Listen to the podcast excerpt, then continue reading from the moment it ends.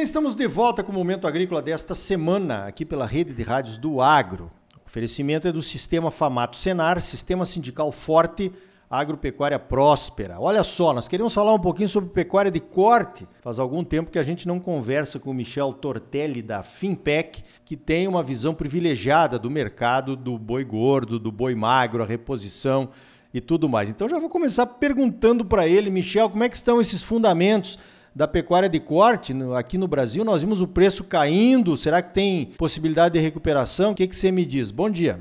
Bom dia, Orioli. Bom dia a todos os ouvintes. Esse ano é, nós começamos já a virada de ciclo né, de oferta, então nós já começamos a acelerar o abate de fêmeas. Eu acho que o que tem surpreendido é, ao longo do ano, né, principalmente a partir de maio, é essa entrega de fêmeas já. Né, o, que é, o que não é normal, então a gente vê que o ciclo que era para se acelerar em 2023, houve uma antecipação, né, tanto que no descarte de fêmeas do período normal nós alongamos isso, nós vimos aumentar a intensidade de abate de fêmeas aí a partir de maio e ela se carregou até agora em setembro. Pelos dados precedentes que nós já temos, né, então esse ano o abate do Brasil vai crescer, obviamente, nós passamos por uma retenção forte de fêmeas aí nos últimos três anos, esses bezerros estão saindo agora, então nós tivemos queda do bezerro e, consequentemente, abate maior de fêmea. E esse ano, do, do, do, que vai aumentar de abate, aí, mais ou menos na casa de 6 a 7% o abate total do Brasil, 3 a 4% vem do aumento de machos, e na casa aí de 13 a 14% o aumento de fêmeas. Tá? Então, assim, é, de fato, é a fêmea que tem feito diferença nesse volume de oferta que o Brasil está disponibilizando para o mercado. Ah, legal. É uma análise interessante porque esses ciclos da pecuária são bem definidos, né? Inclusive não só aqui no Brasil, mas no exterior também. A gente vê o que está acontecendo lá nos Estados Unidos, é essa questão da Argentina também, que proibiu as exportações. Tudo isso influencia, né, Michel?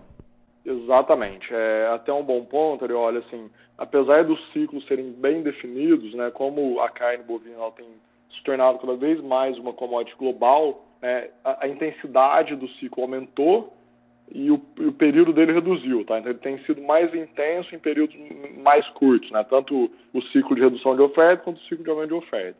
Aí, por outro lado, nós temos que as exportações do Brasil esse ano estão batendo recorde, né? Assim, é, é recorde se a gente pegar o acumulado de janeiro a setembro é recorde absoluto, né? nós já aumentamos quase 30% os embarques e o preço médio em dólar na casa aí de 25%. Então é bastante, o Brasil vem ocupando espaço, né, e vale lembrar que o ano passado o bloqueio das exportações do Brasil foi a partir de setembro, então se a gente analisar de janeiro a setembro desse ano contra janeiro a setembro do ano passado, não tem esse efeito, tá? Então é recorde absoluto de embarques mesmo.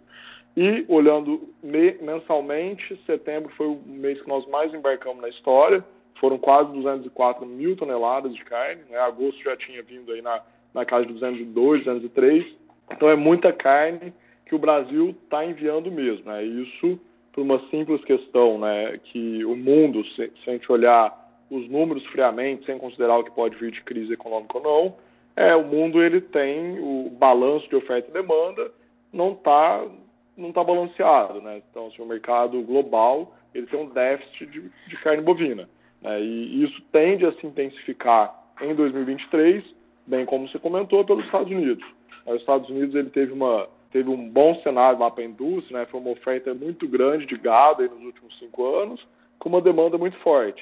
Né? Agora está invertendo isso. Assim, a demanda ela continua forte, ela está enfraquecendo um pouco, mas ela continua forte, só que a oferta ela vai cair demais. Né? O próprio USDA para 2023 já está estimando uma redução aí de oferta na casa de 1 milhão e 300 mil toneladas. Tá? Então eles vão sair de, da casa aí de 12,1 milhões de toneladas produzidas para casa de 10,8. Então, assim, é um impacto enorme no mercado global. É, isso acho que o Brasil vai poder se aproveitar bastante. Olhando esse último trimestre do ano, eu acho que o volume que nós estamos embarcando está né, tá próximo ao limite, né, 200 mil toneladas, a gente, nem os mais otimistas esperavam isso, mas para 2023, eu acho que principalmente devido ao cenário de Estados Unidos com menor oferta, né, Argentina com essas restrições de exportação e o produtor pouco incentivado a produzir, acho que o Brasil tem que aproveitar bem esse mercado externo em 2023 também.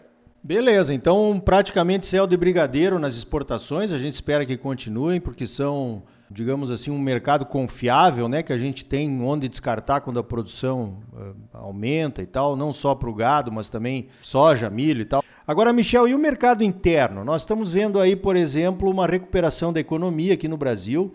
O Brasil tem uma das inflações mais baixas entre os principais países, as principais economias mundiais. Nós estamos vendo a geração de empregos que está melhorando também no Brasil. Já retomamos o, o emprego de antes da pandemia, até de muito antes da pandemia, né?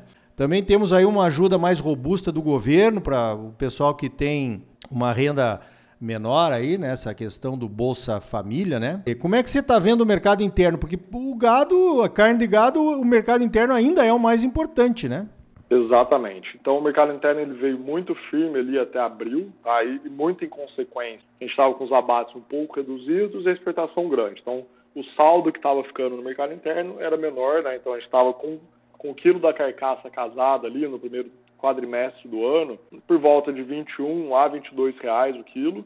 Né? Hoje nós estamos aí por volta de 18, né? então teve uma queda significativa, mas o mercado interno está absorvendo, tá? Assim, ele olha, ele no, nesses níveis de preço mais baixos, o mercado tem girado mais, o que é o mais importante, porque tem achado liquidez aqui também.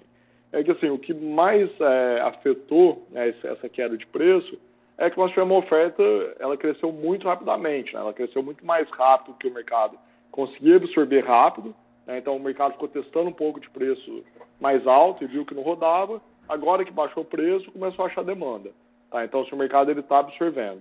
E um ponto importante, né, que assim, se você pega o histórico, o que mais gera demanda para carne bovina aqui no Brasil, tem, tem a questão de crescimento do PIB, obviamente, mas o, o que mais gera impacto é a massa salarial real. Né? Então, assim, é quantas pessoas estão empregadas no Brasil vezes a, o salário médio, tá? Então isso está numa crescente no Brasil, o desemprego está caindo, né? O salário ele ele tem se mantido para cima, né? Então a gente está aumentando essa massa salarial e como você colocou a inflação caindo. Então massa salarial real, né? Que é que é quantidade de pessoas empregadas vezes salário e tira a inflação, esse índice está melhorando. Então nós vamos sim sentir esse consumo melhorar. Tá? Eu acho que o, o preço aqui no Brasil e a demanda estavam, assim, não tem como piorar, acho que é daqui para cima, tá? Eu estou otimista com o mercado interno com relação à demanda de carne bovina, principalmente nesse último, trimestre, né? Que assim, sazonalmente é forte, esse é o nosso adicional de Copa, que a gente nunca vivenciou isso, Copa no verão, né, brasileiro, e em conjunto com o fim de ano. Então acho que vem uma demanda boa aí pela frente. Perfeito, ótima análise, sem dúvida nenhuma. Agora, claro, Michel, não posso deixar você participar aqui do momento agrícola, né? Sem te perguntar esse cenário político aí, que pode ser um complicador aí. Como é que você está vendo isso? Ah, se a esquerda vencer as eleições, o que, que pode acontecer com o cenário do mercado da carne bovina, Michel?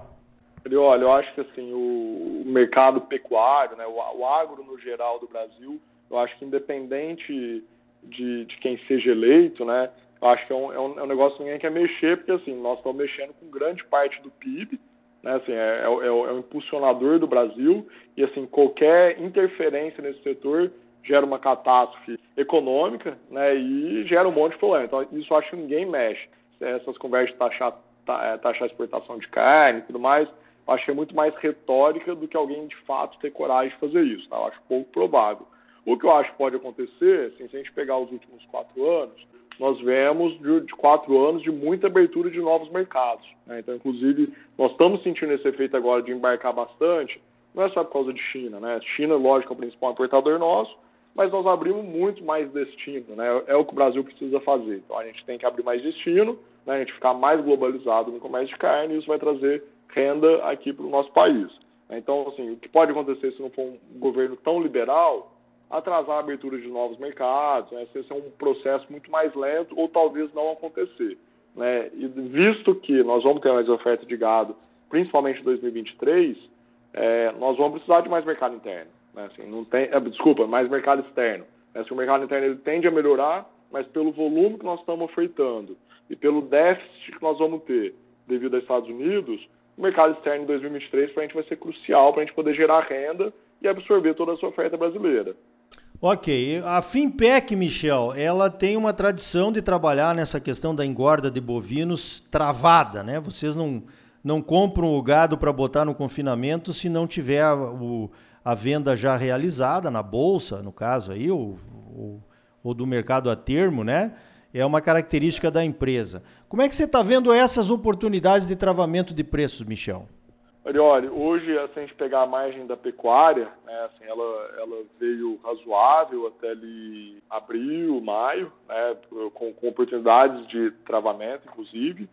O, hoje está muito ruim a conta, tá? Ela está extremamente apertada. Né? E assim, eu, se a gente olhar as relações de troca entre boi gordo e bezerro, boi gordo e boi magro, essas relações estão dentro do normal, tá? Ela não tem nada de anormal.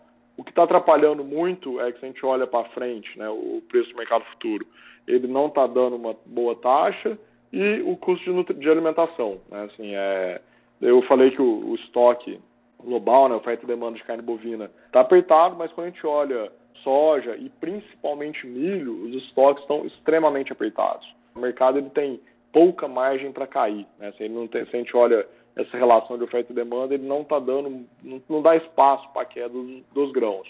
Né? Então, hoje, na minha opinião, se a gente olha a margem é, da atividade pecuária, ela tem sido muito mais afetada com relação aos custos de nutrição, principalmente, do que as relações de troca da própria cadeia. Tá? Então, o mercado ele sempre vai arbitrar, né? alguma coisa vai corrigir isso. Como eu, eu, eu vejo um cenário muito apertado para grãos, pouca chance de queda, alguma forma vai ter ou na carne, ou, ou ter algum preço da carne bovina, né? Ou, ou o garrote caindo mais. Né? Então, está o mercado bem, está um nó esse mercado. Ele está precisando desatar esse nó e vai, alguma dessas pontas, ou o preço da carne ou o preço da reposição, vai ter que dar margem para o pecuarista que termina o gado poder aumentar a sua produção. Tá? Mas hoje, olhando o mercado futuro, vejo poucas oportunidades. Claro que cada um tem que fazer a sua conta, né? É um mercado que a gente tem que olhar a fixação de margem, mas não está um mercado fácil, não. Muito bem, então tá aí o analista, né, o Michel Tortelli, muito bem, sempre muito bem informado aí sobre o mercado de carne bovina, atua nesse mercado diariamente, então tem que olhar realmente a, a big picture, né, como falam os americanos, o grande cenário para poder tomar suas decisões. Michel, muito obrigado pela tua participação aqui no Momento Agrícola mais uma vez e parabéns pelo trabalho. Obrigado, Arioli, e obrigado a todos os ouvintes. Terra tombada, solo sagrado, chão quente, esperando que a semente venha lhe cobrir de flor. Também minha alma. Então tá aí. No próximo bloco, Clayton Gower vai nos contar o que viu lá no USDA, o Departamento de Agricultura dos Estados Unidos, nas duas semanas que passou por lá. Imperdível, é logo depois dos comerciais. E ainda hoje, o Nilson Leitão, presidente do Instituto Pensar Agro, analisa a nova composição do Congresso Nacional em relação à Frente Parlamentar da Agropecuária.